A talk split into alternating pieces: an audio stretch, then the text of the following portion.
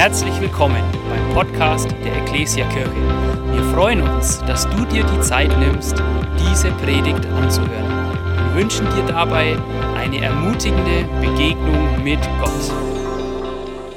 Äh, aber wie gesagt, ich möchte euch in einen Prozess meines Lebens, der eben vor zwei Jahren ungefähr begonnen hat, mit hineinnehmen. Und warum ich mich auf diesen Weg gemacht habe, das weiß ich gar nicht, waren es die Lockdowns oder keine Ahnung was oder war es mein Alter, ne? ich bin jetzt ja heute 55 geworden, wahrscheinlich waren es mehrere kleine Begebenheiten. Ich habe zum Beispiel auch viele Bücher gelesen, eins davon ist das Buch Hüttenzeit. Und, äh, aber ich glaube, dass Gott es alles so genutzt hat, diese kleinen Bausteine und dass vor Gott es Gott war, der sich bei mir eingehakt hat und gesagt hat, ja komm, ich gehe mit dir auf einen, auf einen Weg. Deswegen äh, ja diese Predigt heute. Und ja, wer mich besser und länger vielleicht schon kennt, der weiß, dass ich ja so einmal im Jahr so, so eine Phase habe, wo ich eben sage, im Prinzip Imla, ich muss mein Leben ändern. Das habe ich immer wieder. Sabine meinte, dass ich diesen Ausspruch bestimmt schon seit 20 Jahren äh, sage und davon können wir ausgehen, dass es sich jetzt nicht um eine Midlife-Crisis handelt oder so.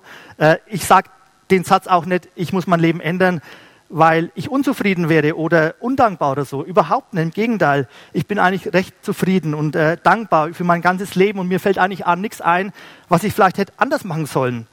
Und vor allem, ich habe mit 19 Jahren Jesus Christus angenommen und da habe ich das erlebt, was es bedeutet, ein anderes Leben zu haben. Diese Liebe, diese Annahme, die man von Gott bekommt, das ist einfach wunderbar.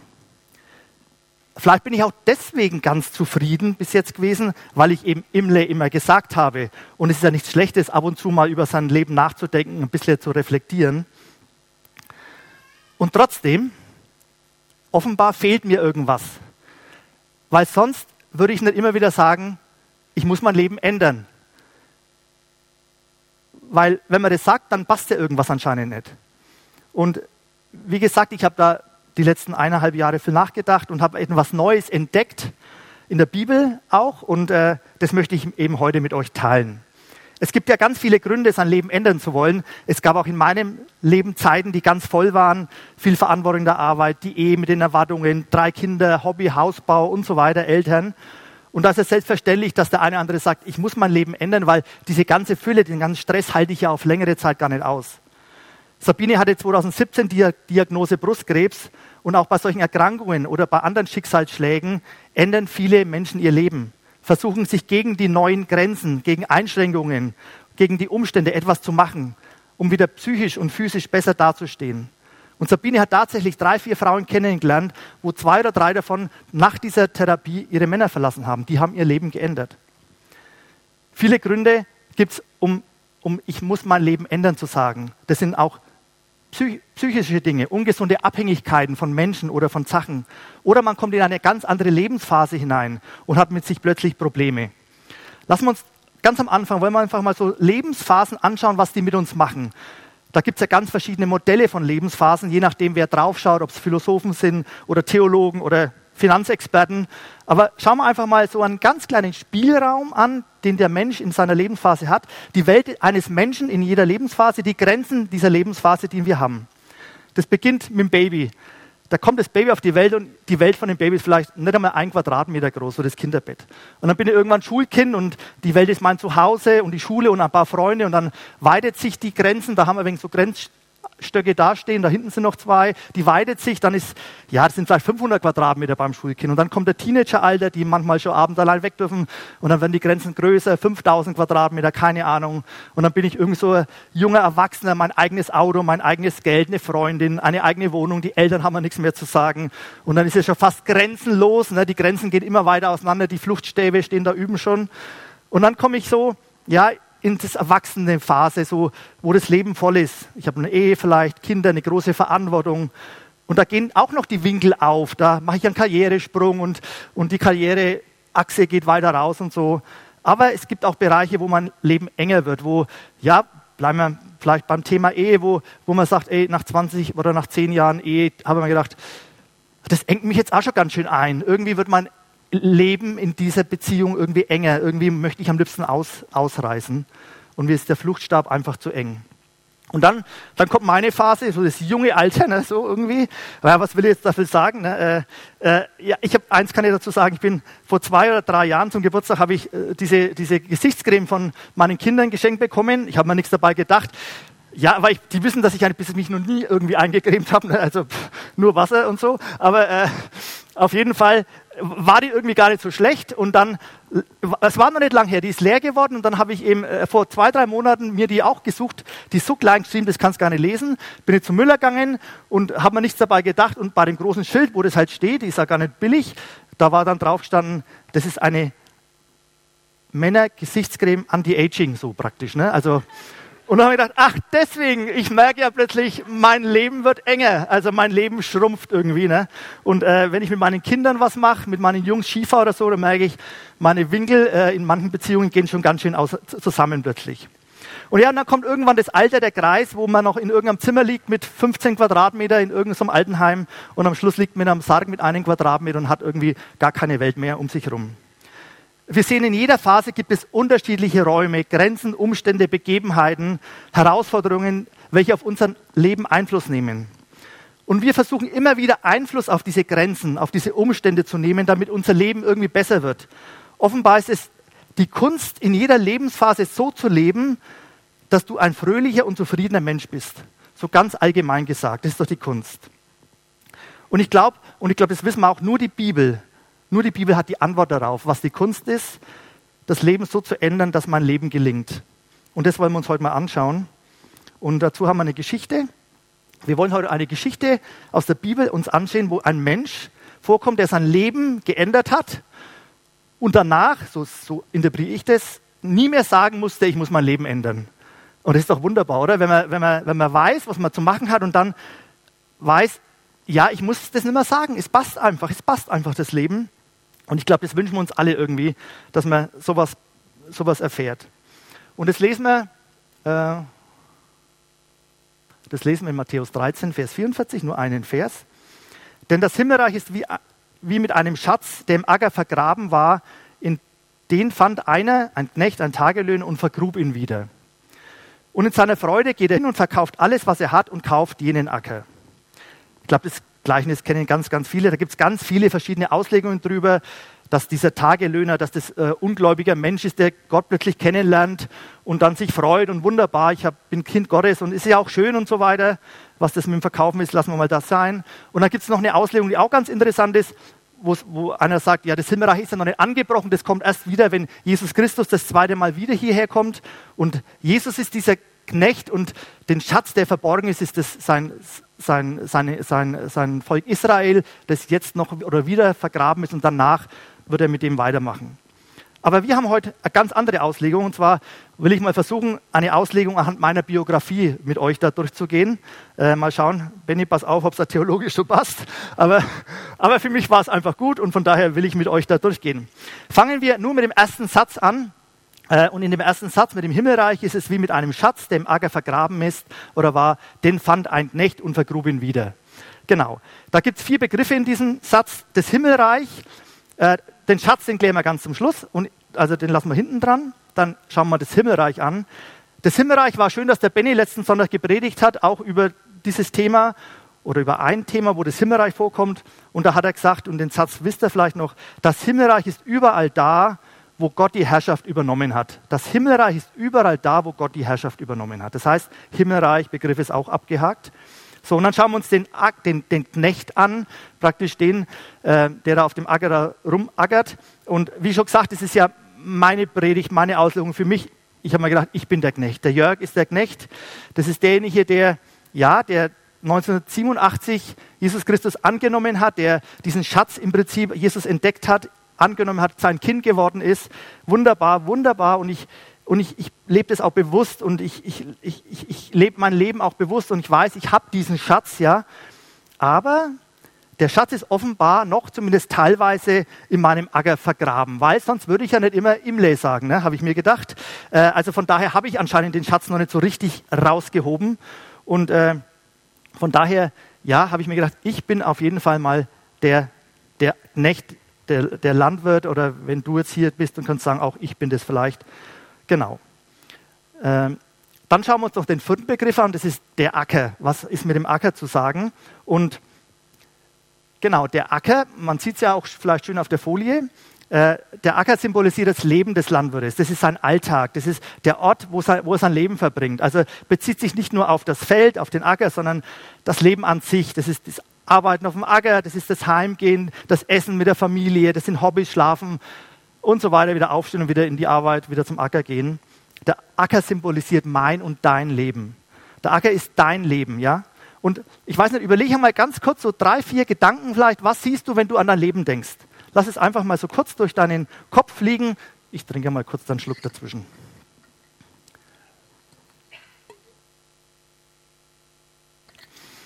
Also, was gehört jetzt alles zu meinem Acker, habe ich mir gedacht.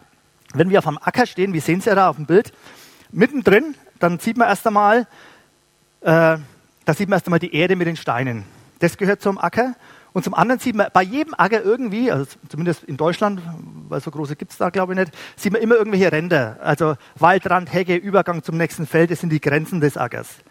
Und wir wollen uns im ersten Punkt jetzt mal mit diesen beiden sichtbaren, oberflächlichen Dingen meines Ackers, deines Ackers, unseres Lebens ansehen. Und da fangen wir mit den Grenzen an. Egal wie alt du bist und wo du stehst, es gibt immer Grenzen. Grenzen in unserem Leben. Und Grenzen sind ja neutral erst einmal. Grenzen können negativ, aber auch positiv auf uns wirken. Die können uns Enge und Weite geben.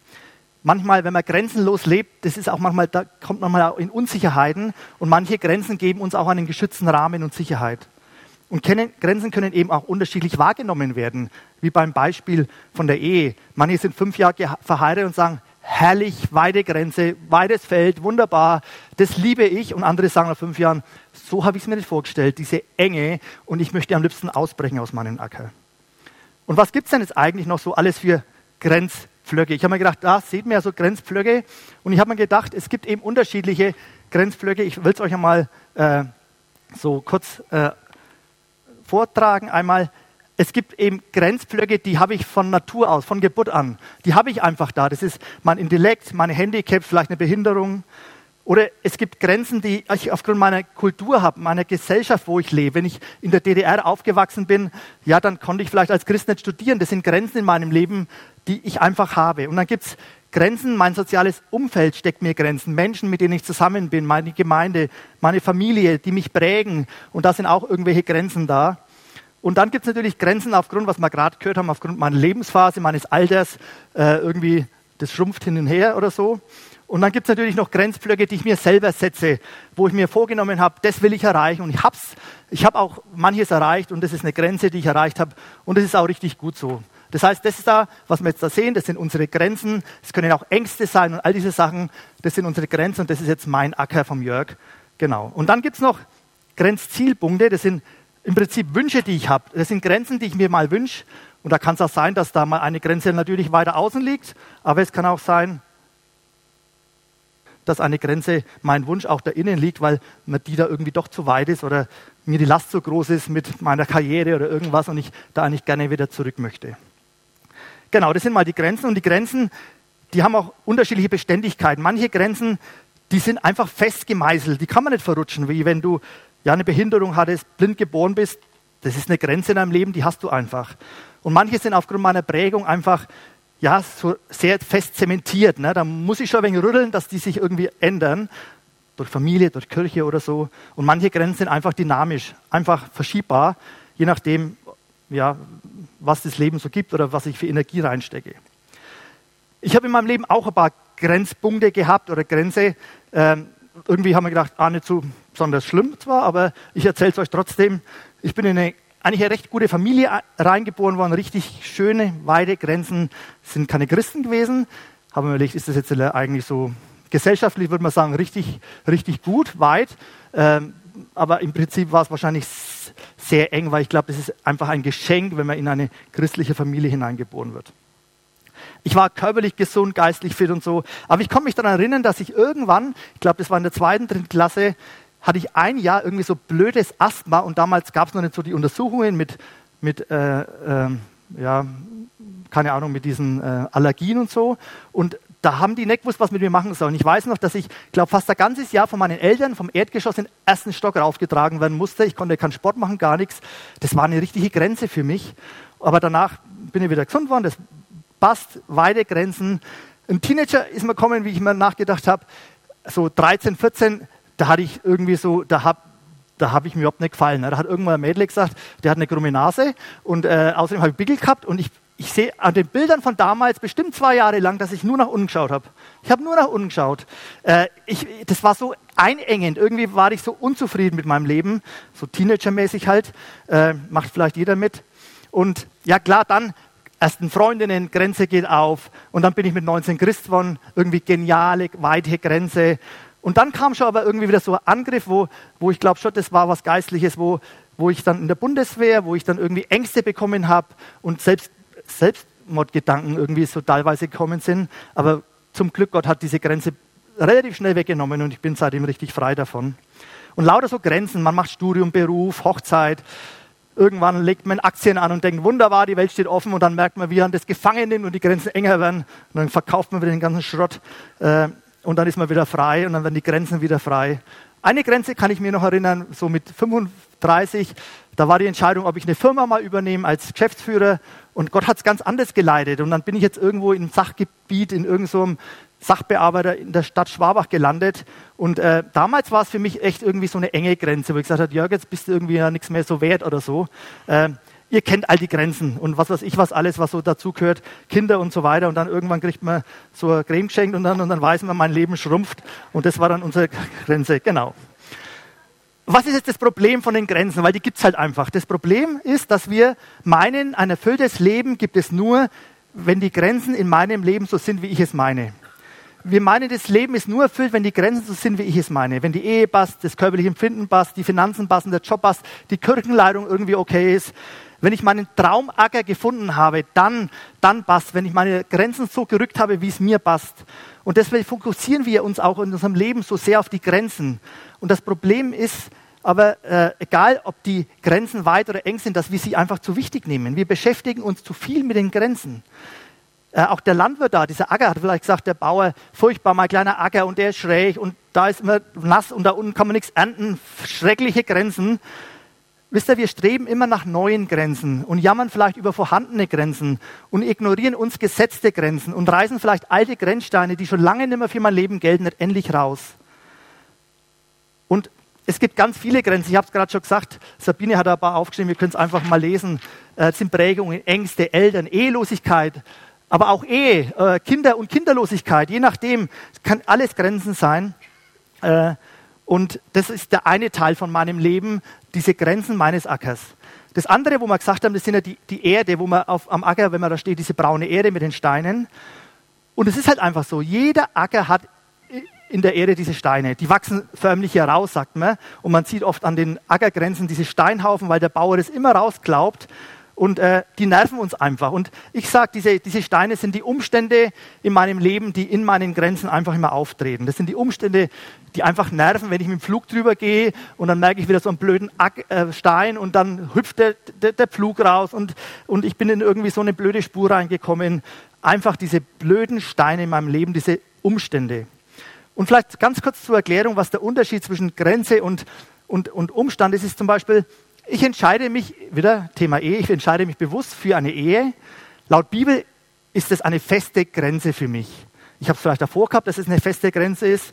Gibt vielleicht kleine Ausnahmen, höchstens der Partner stirbt natürlich oder so. Und innerhalb dieser Grenze lebe ich dann in verschiedenen Umständen. Die kann gut und, und schlechter werden. Ja? Der Partner wird zum Beispiel krank. Und dann denke ich mir, Mensch, so habe ich mir in meiner Grenze Ehe meine, meine Ehe nicht vorgestellt. Diese Umstände sind ja schrecklich irgendwie. Und jetzt sage ich aber, vielleicht sage ich das so, aber ich habe die Grenze gewählt und die steht für mich felsenfest. Und ich lebe in dieser Grenze, auch wenn es blöd ist, auch wenn ich mich überhaupt nicht wohlfühle, vielleicht ein Stückle. Und, äh, und mir diese Umstände nicht passen. Ich wollte eigentlich mit meiner Frau mehr wandern und Urlaub, aber die ist jetzt krank, behindert, keine Ahnung was, da läuft auch nichts mehr im Bett. Das sind einfach Umstände innerhalb meiner Grenzen auf meinem Acker. Aber ich akzeptiere es vielleicht, weil ich sage, das ist meine selbstgesteckte Grenze und Gott hat es mir auch noch gezeigt. Ich kann natürlich auch sagen, nee, ich reiß die raus und ich möchte die Grenze nicht haben, vielleicht wird es dann besser. Einfach ganz neutral, das sind Grenzen und Umstände. Und die nerven uns einfach. Wenn der Pflug über den Stein kracht, dann nerven die einfach. Aber wir merken vielleicht gar nicht, dass hinter der einen anderen Grenze und hinter den einen anderen Umstand ein System Gottes steckt, damit wir unseren Fokus vielleicht ändern. Denn wenn ich grabe vielleicht auch in diesen Steinen, dann erkenne ich vielleicht plötzlich, da ist das System Gottes dahinter. Was können wir aus unserem ersten Satz jetzt irgendwie so als Fazit mit rausnehmen? Äh, es gibt einfach Grenzen und Umstände in unserem Leben. Punkt. Da können wir nichts machen. Und ich habe eben gemerkt, dass ich, wenn ich Imle gesagt habe, ich muss mein Leben ändern, mich immer auf die Grenzen und auf die Umstände fokussiert habe. Ich habe immer die Grenzen verschieben wollen. Ich wollte den Fluchtstab weg oder hinschieben und ich wollte die Umstände ändern. Und ich habe irgendwie versucht, diese Grenzblocken in meinem Leben zu ändern. Und da haben wir gedacht, wir konzentrieren uns praktisch viel zu viel auf diese Oberfläche, auf diese Zweidimensionalität des Ackers. Und das Dramatische dabei ist, dass wir, wenn wir nur auf diese Grenzflocken schauen, nach oben schauen, dass wir den Schatz, der in unserem Acker ist, dass wir den einfach vergessen und gar nicht sehen. Wir leben ein zweidimensionales christliches Leben. Und ich habe mir irgendwann gedacht, mich nervt diese Oberflächlichkeit in meinem christlichen Leben. Mich nervt es. Denn es ist egal, wie deine Ehe ist, egal, ob du in einem Zimmer im Altenheim liebst, egal, wie, wie gefühlt eng deine Grenzen ist, sie sind nicht entscheidend für die Freude, die du in deinem Leben hast. Sie sind nicht entscheidend für die Freude, die du in deinem Leben hast. Man kann vielleicht sogar sagen, so ein kleiner Merksatz, deine Grenzen sind wichtiger für das Himmelreich als der Freiraum, den du hast. Deine Grenzen sind wichtiger für das Himmelreich als der Freiraum, den du hast. Wir kommen zum zweiten Punkt, also auch dann zum zweiten Satz. Und der heißt, erlebe die Tiefe. Und wir haben ja praktisch den ersten Satz gelesen mit diesen vier, mit diesen vier ähm, Bereichen. Himmelreich haben wir geklärt, Nächt haben wir geklärt, jetzt haben wir den Acker geklärt. Und, äh, und genau das, ist, das war dieser, dieser, dieser Vers. Und ja, wie ich über mein Leben die letzten zwei Jahre nachgedacht habe, das ist jetzt echt vielleicht ein wenig übertrieben dargestellt, was ich euch jetzt sage, aber ich empfand es ein bisschen so, also so oberflächlich, wie es jetzt da dargestellt bin ich vielleicht doch nicht. Aber ich habe mir gedacht, zwischen dem ersten und zweiten Satz liegen bei mir gefühlt 35 Jahre Christsein. Ich bin als Christ mit 19 zum Glauben gekommen, lebe Christsein, wunderbar, schön, äh, mache auch viel mit Gott und es ist schön und wunderbar, äh, aber ich habe den Schatz irgendwie wieder verloren und vergraben. Und jetzt erst die letzten ein, zwei Jahre habe ich gemerkt, Mensch, da muss doch mehr in deinem Leben sein. Da ist doch noch irgendwas, was, was, was der Bauer hat. Er hat diese Freude, die ich vielleicht nicht immer habe. So.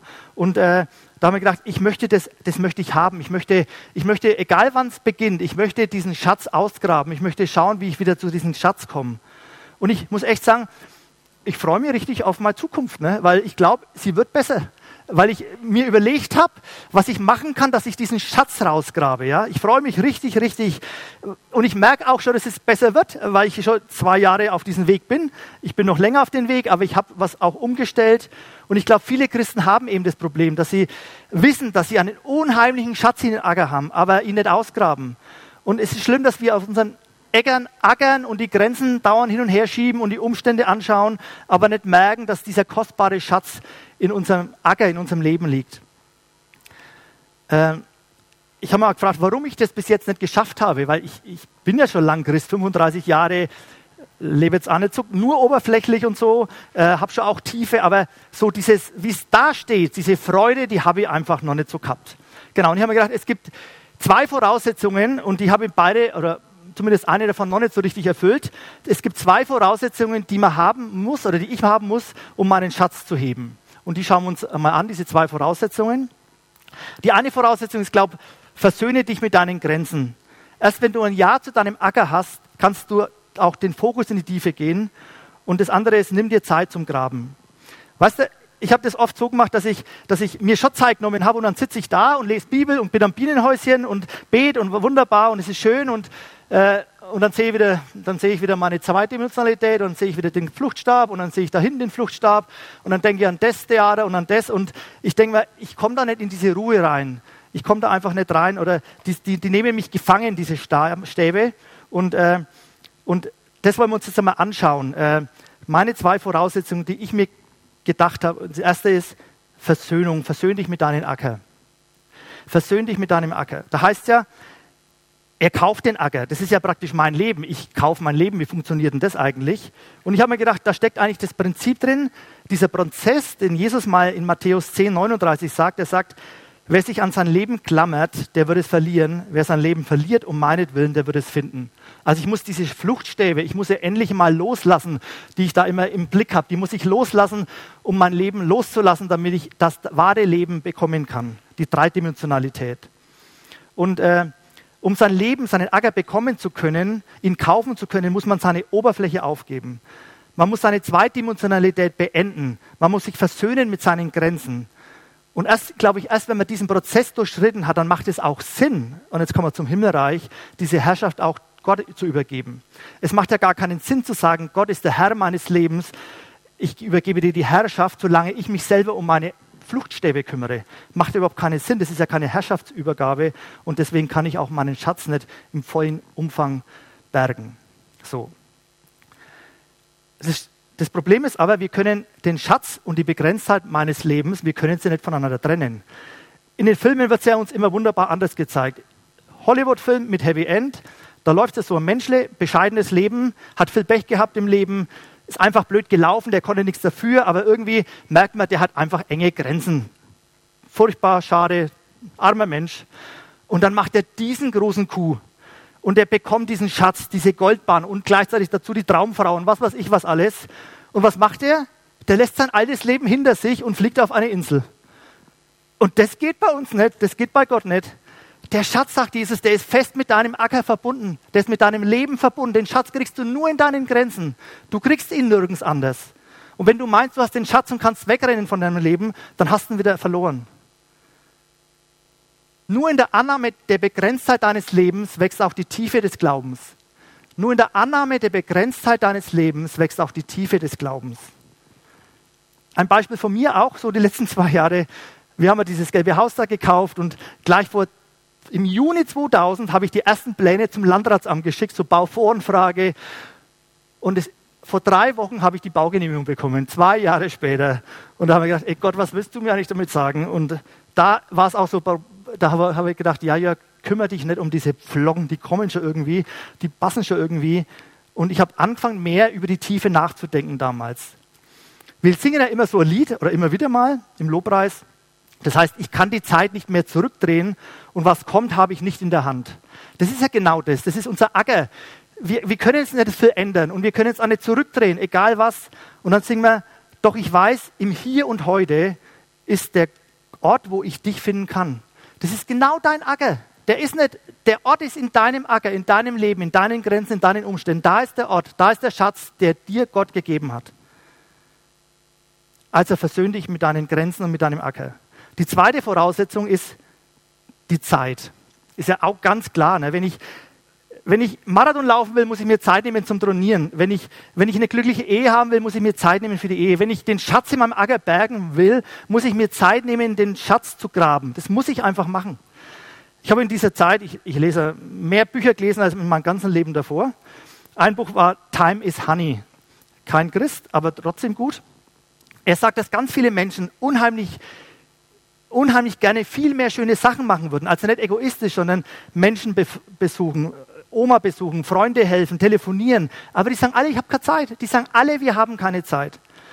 Und der sagt, das stimmt ja gar nicht, weil die Zeit ist ja endlos. Also jedes Mal nach einem Tag bekommst du wieder 24 Stunden Zeit. Und äh, es hat es hat noch nie gegeben, dass einer nur 20 Stunden gibt. Das gibt es nicht. Das ist, das, ist, das ist sicherer als mein Gehalt beim öffentlichen Dienst.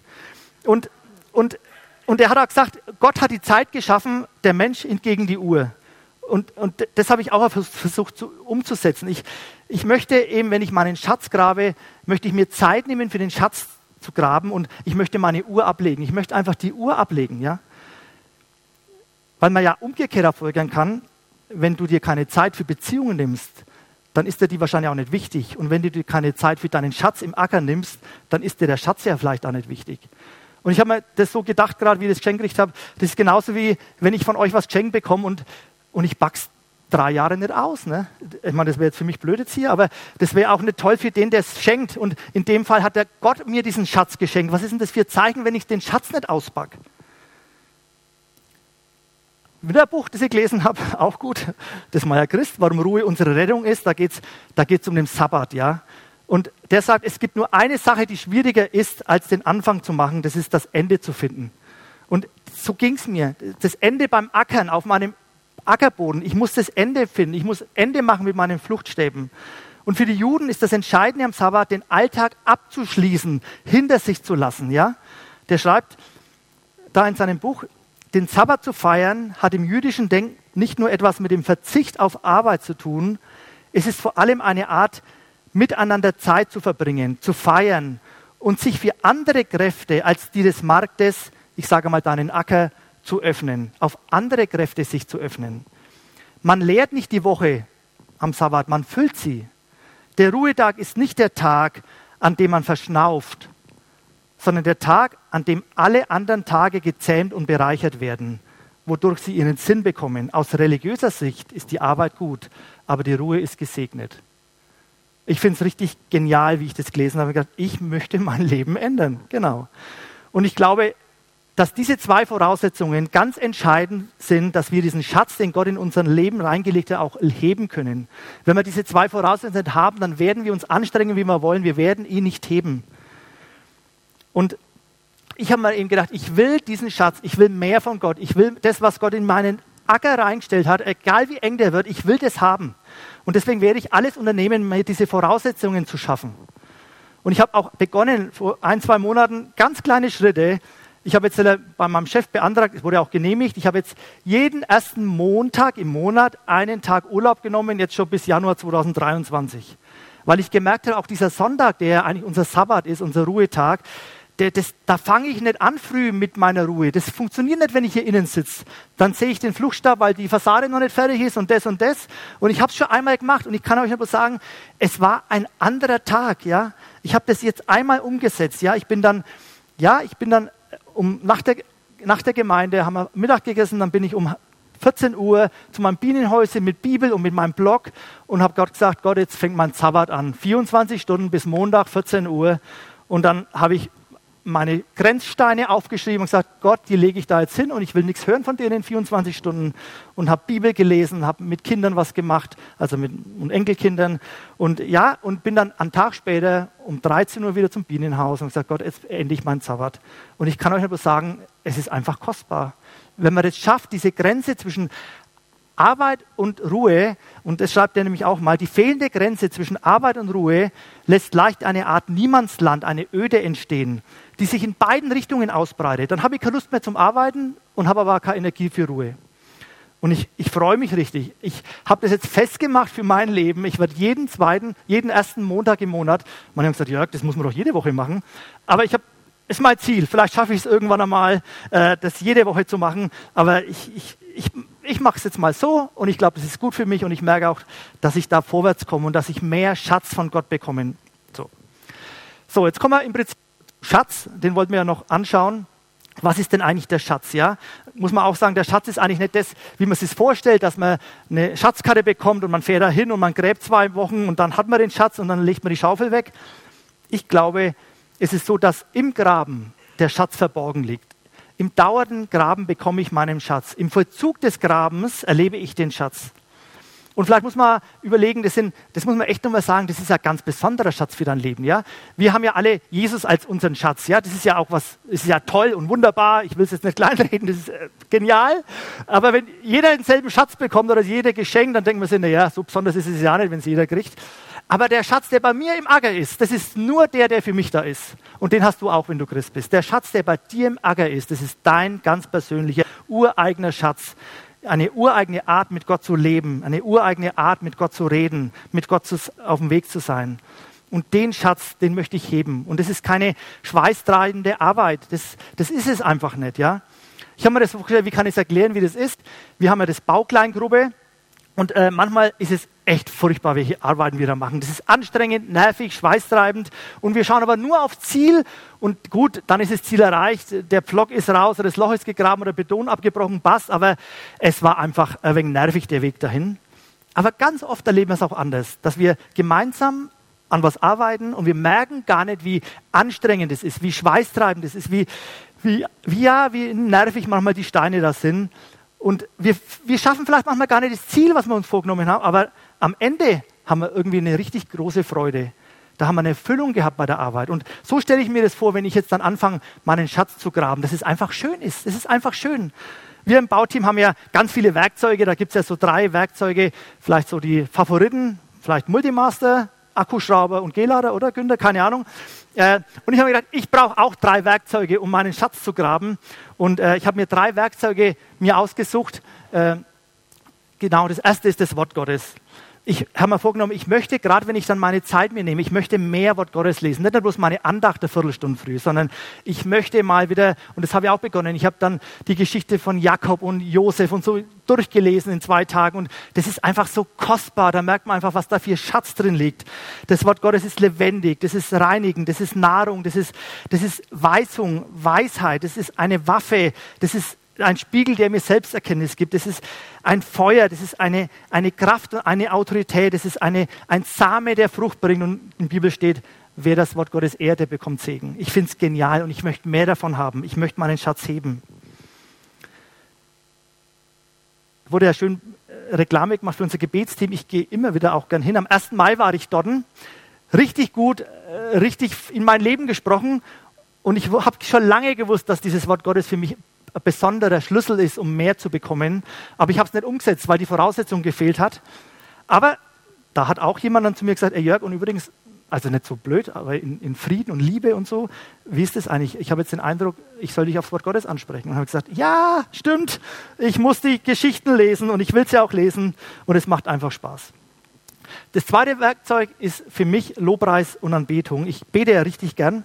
Am liebsten mit anderen, weil wenn ich allein bete, dann habe ich nach ein, zwei Minuten die Worte nicht mehr, die ich reden will. Aber ich möchte einfach auch im Lobpreis und in der Betung einfach wachsen. Ich glaube, da ist ein ganz großer Schlüssel, um seinen Schatz zu heben.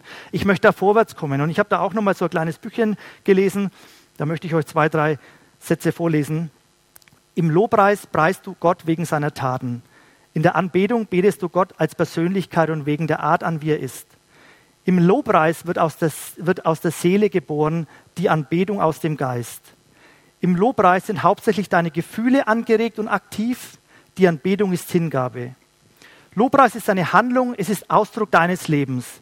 Anbetung hingegen ist ein Lebensstil, eine Art zu leben. Und ich möchte dahin kommen. Ich möchte, dass mein Gebet, mein Lobpreis, meine Anbetung ein Lebensstil wird ich möchte, dass wir da weiterkommen. Und ich habe mir gedacht, wenn, wenn ich nicht persönlich weiterkomme, dann kommt auch meine Kleingruppe nicht weiter und dann kommt die ganze Gemeinde nicht weiter. Und deswegen möchte ich, ich möchte weiterkommen. Ich möchte einfach weiterkommen in diesen, in diesen Lobpreis, in dieser Anbetung.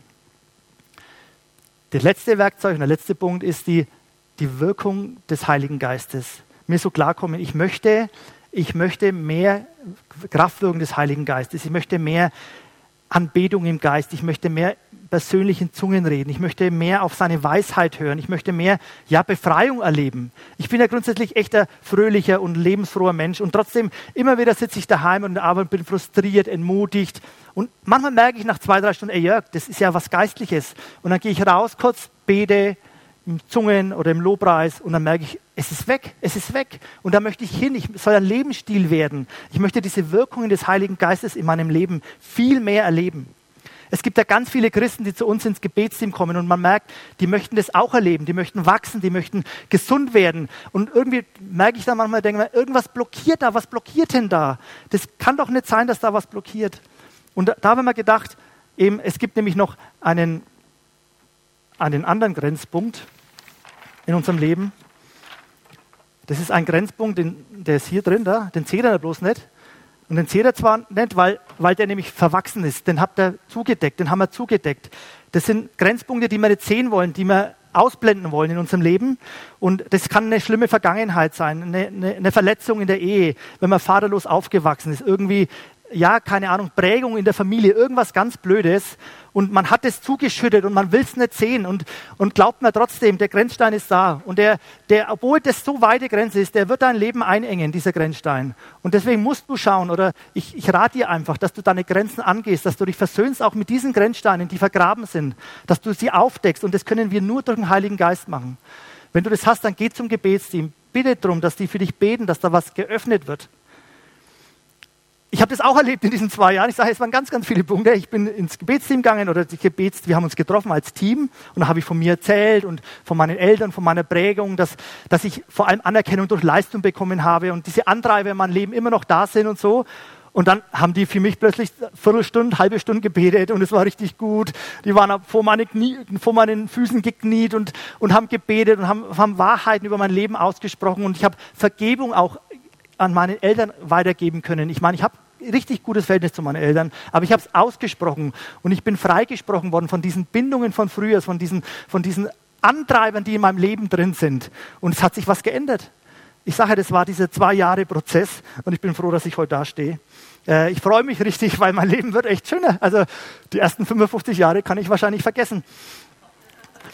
Früher, früher habe ich gesagt, ich muss mein Leben ändern wegen meinen Umständen und meinen Pflöcken, Jetzt sage ich, ich muss mein Leben ändern wegen meinem Schatz. Ich will mein Leben ändern, damit ich meinen Schatz bekomme. Das ist das Fazit von dieser Predigt. Ja? Ich bin in einen Prozess hineingegangen, der mich zu mehr Tiefe führen wird, der mich zu, näher zu Gott führen wird, der mein, mehr Freude und mehr Gelassenheit, hoffe ich, in meinem Leben kommen wird. Und das wünsche ich mir. Ich wünsche mir, dass diese Prozesse, diese, dass ich meine Grenzen annehme, dass ich meine Grabvoraussetzungen weiter pflege, dass ich, ja, dass ich meinen Sabbat feiere, dass ich Wort Gottes lese und dass ich in der Anbetung weiterkomme. Ich wünsche mir, dass das ein Lebensstil von mir wird. Das wünsche ich mir. Ich denke mir, wenn das Graben in die Tiefe zu keinem Lebensstil wird, dann wird dein Leben keinen Schatz heben. Das habe ich mir so gedacht. Ich werde den Schatz nicht heben, wenn das kein Lebensstil von mir wird. In der Baukleingruppe noch einmal zurück, da ist die die Hildegard drin, die da im Rollstuhl sitzt und die ist einfach begeistert. Die läuft auch jetzt die Treppen ins gelbe Haus rein, die sitzt da und, und macht und, und ordnet und macht und hilft uns. Aber um das geht es gar nicht.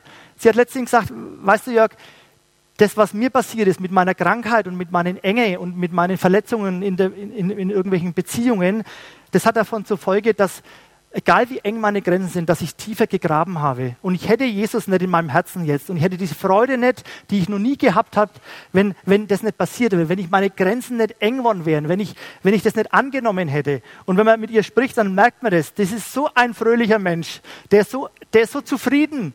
Der, der hat es, der, die hat es erkannt, was es bedeutet, mit seinen Grenzen zu leben und, ja, und, und zu graben. Und er hat gesagt, jeden Früh, wenn ich aufstehe, lese ich das Wort Gottes und es gibt mir Kraft. Genial. Genau das ist es, was wir heute sagen. Genau das ist es. Ich glaube, die Lobpreisband könnte auch mal kurz hochkommen oder länger, egal. äh, ja, das, das, das, war jetzt, das war jetzt meine Geschichte. Ja? Äh, mein Beginn eines Abenteuers auf dem Weg zu meinem Schatz. So habe ich das wahrgenommen, das letzte ein, zwei Jahre. Und äh, wahrscheinlich zu einem Leben mit mehr Tiefe, mehr Gelassenheit, mehr Freude, Ruhe und so weiter. Und ich weiß, dass das kommen wird, weil Gott es verheißen hat. Das hat Gott verheißen und ich, ich freue mich da richtig drauf. Ich, ich sage es jetzt echt so und ich bin ja froh, dass ich das heute so sagen kann, weil mich das auch irgendwie festmacht. Und ihr dürft mich immer wieder sagen, ey Jörg, wie schaut es mit am Sabbat aus? Wie schaut es mit am Gebet aus? Wie schaut es mit dem Bibellesen? Sagt mir, fragt mich. Das möchte ich, weil dann bleibe ich dran. Ich finde es richtig gut, dass wir uns gegenseitig ermuntern und ermahnen. Genau. Und ich weiß nicht, wie es euch geht. Vielleicht seid ihr schon alle auf dem Weg. Aber ich habe mir gedacht, äh, ich habe diesen Weg gestartet wer, wer jetzt denkt, Mensch, irgendwie auch interessant den Weg. Wer da ist und sagt, ey, ich möchte auch einen Schritt von diesem Weg machen, ich möchte auch ein Stückchen mitgehen, der kann jetzt einfach mal aufstehen. So, so, äh, der kann einfach mal sagen, komm, ich stehe auf und ich mache auch diesen Weg mit. Ich möchte auch ein Stückle von diesem Weg mitgehen. Ich möchte, mein, ich möchte meine Grenzen annehmen. Ich möchte, ja, ich möchte, ich möchte mein Leben endlich annehmen. Ich möchte Freiheit bekommen. Das wünsche ich mir und ich, ich möchte mit euch einfach beten und ich weiß, wenn man diesen Schritt geht und diesen Weg geht. Und ich, ich, ich bitte alle jungen Menschen, dass die nicht ihre Grenzen extrem auseinander machen, sondern das könnt ihr machen. Es können ganz weite Grenzen sein, ganz weit. Und trotzdem kannst du in die Tiefe graben. Es ist egal, wie eng und weit deine Grenzen sind. Die Tiefe ist das Eigentliche. Wir finden unsere Bestimmung, wir finden unseren Frieden, unsere Ruhe nur in der Tiefe, nicht in der Zweidimensionalität. Lasst uns einfach beten. Vater Himmel, ich danke dir jetzt einfach, dass du ja mit mir einen Weg gegangen bist, wirklich die letzten ein, zwei Jahre. Irgendwie war es manchmal nicht einfach, aber du hast mir ganz durch viele Sachen gezeigt, was für mich jetzt persönlich dran ist. Und ich danke dir, dass ich auch den Mut gehabt habe, ja, das zu beginnen, Schritte zu gehen, mein Leben zu ordnen, meine Grenzen zu akzeptieren, alte Grenzpfähle rauszureißen und Vergebung auszusprechen. Und ich danke dir, Herr Jesus, dass du, dass du mich da nicht allein lässt, sondern dass, dass du hier dabei bist, dass du neben mir stehst, dass du mir Kraft gibst. Und ich möchte dich jetzt bitten für alle Menschen, die jetzt da stehen, dass du sie segnest, dass du sie anrührst, Herr Jesus, dass du ihnen Mut schenkst, ihr, ihren Schatz, ihren ganz persönlichen Schatz in ihrem Acker, in ihre Grenzen zu heben. Darum bitte ich dich, Herr. Lass wirklich ein Wunder geschehen. Lass auch uns mehr zueinander beten. Lass uns vorgehen zum Gebetsteam. Ich wünsche mir, dass die überfordert sind, dass wir 100 Beter bräuchten, Herr Jesus. Ich möchte dich bitten, dass du wirklich wirkst in unserer Gemeinde, in unseren Kleingruppen, in unserem Leben. Im Namen Jesus. Amen. Ihr dürft gern spielen. Ich habe nur einen ganz, ganz kleinen, ganz, ganz kleinen Punkt. Der ist mir so gekommen. Äh, Klickt es jetzt nicht mehr, oder? Es gibt einen, der der wahre Knecht ist, der wahre Bauer. Wir wollen unsere Grenzen immer erweitern, aber das war einer, der hat erweiterte Grenzen gehabt. Der, der hat in der Ewigkeit bei Gott gelebt. Der hat Unendlichkeit gehabt. Der hat eine Herrlichkeit gehabt beim Vater. Der hat, der hat auf seine Weisheit verzichtet. Der hat auf seinen Himmel verzichtet. Der hat gesagt, alles, was ich geschaffen habe, durch mich ist alles geschaffen. Ich lasse alles hinter mir. Ich verkaufe alles. Ich gebe meine ganze Macht ab. Ich hätte tausende Legionen von Engeln, die ich, die, denen ich was sagen könnte. Aber ich, ich sage Ja zu dem Acker, den mir mein Vater gegeben hat. Ich sage Ja zu der Krippe im Stall mit einem Quadratmeter. Ich sage Ja zu meinem Acker mit zwölf Fluchtstäben. Das ist dieses Kreuz. Da braucht man zwölf Fluchtstäbe, um das abzustecken. Ich sage dazu Ja und komme auf diese Erde, damit ihr den Schatz haben könnt. Deswegen bin ich gekommen. Und es ist, ich, ich habe es vielleicht nicht so rausgebracht, aber es ist einfach herrlich, wenn du wenn du Gott, den Sohn, der für das, das getan hat, annimmst, wenn du ein Christ wirst, wenn du, wenn du sein, in sein Leben, wenn er in sein Leben kommt, wenn du den Geist Gottes bekommst, wenn du die Sohnschaft bekommst. Ich, ich weiß nicht, ob jemand da ist, der, der ihn noch nicht kennt, der ihn noch nicht angenommen hat. Ich kann aber sagen, geh auf ihn zu, komm vor zum Gebetsteam, die sagen dir, wie es geht. Und ich möchte jetzt nur kurz beten für diejenigen, die das noch nicht gemacht haben äh, und kommt bitte danach vor beim Lobpreis und lasst mit euch beten. Vater, ich danke dir einfach, dass du so ein genialer Gott bist und dass du deinen Sohn geschickt hast, Jesus, dass du auf diese Erde gekommen bist, dass du deinen Acker gewählt hast, dass du die Enge genommen hast für meine Weide, für meine Tiefe, für meinen Schatz. Und ich möchte dich bitten für alle, die dich noch nicht kennen und jetzt ja ein Ja zu dir haben, dass du in ihr Leben kommst, dass du ihnen den Heiligen Geist schenkst und dass sie deine Kinder werden und fröhliche Kinder und dass sie gleich beginnen, nicht nach 35 Jahren erst zum Graben. Im Namen Jesus. Amen.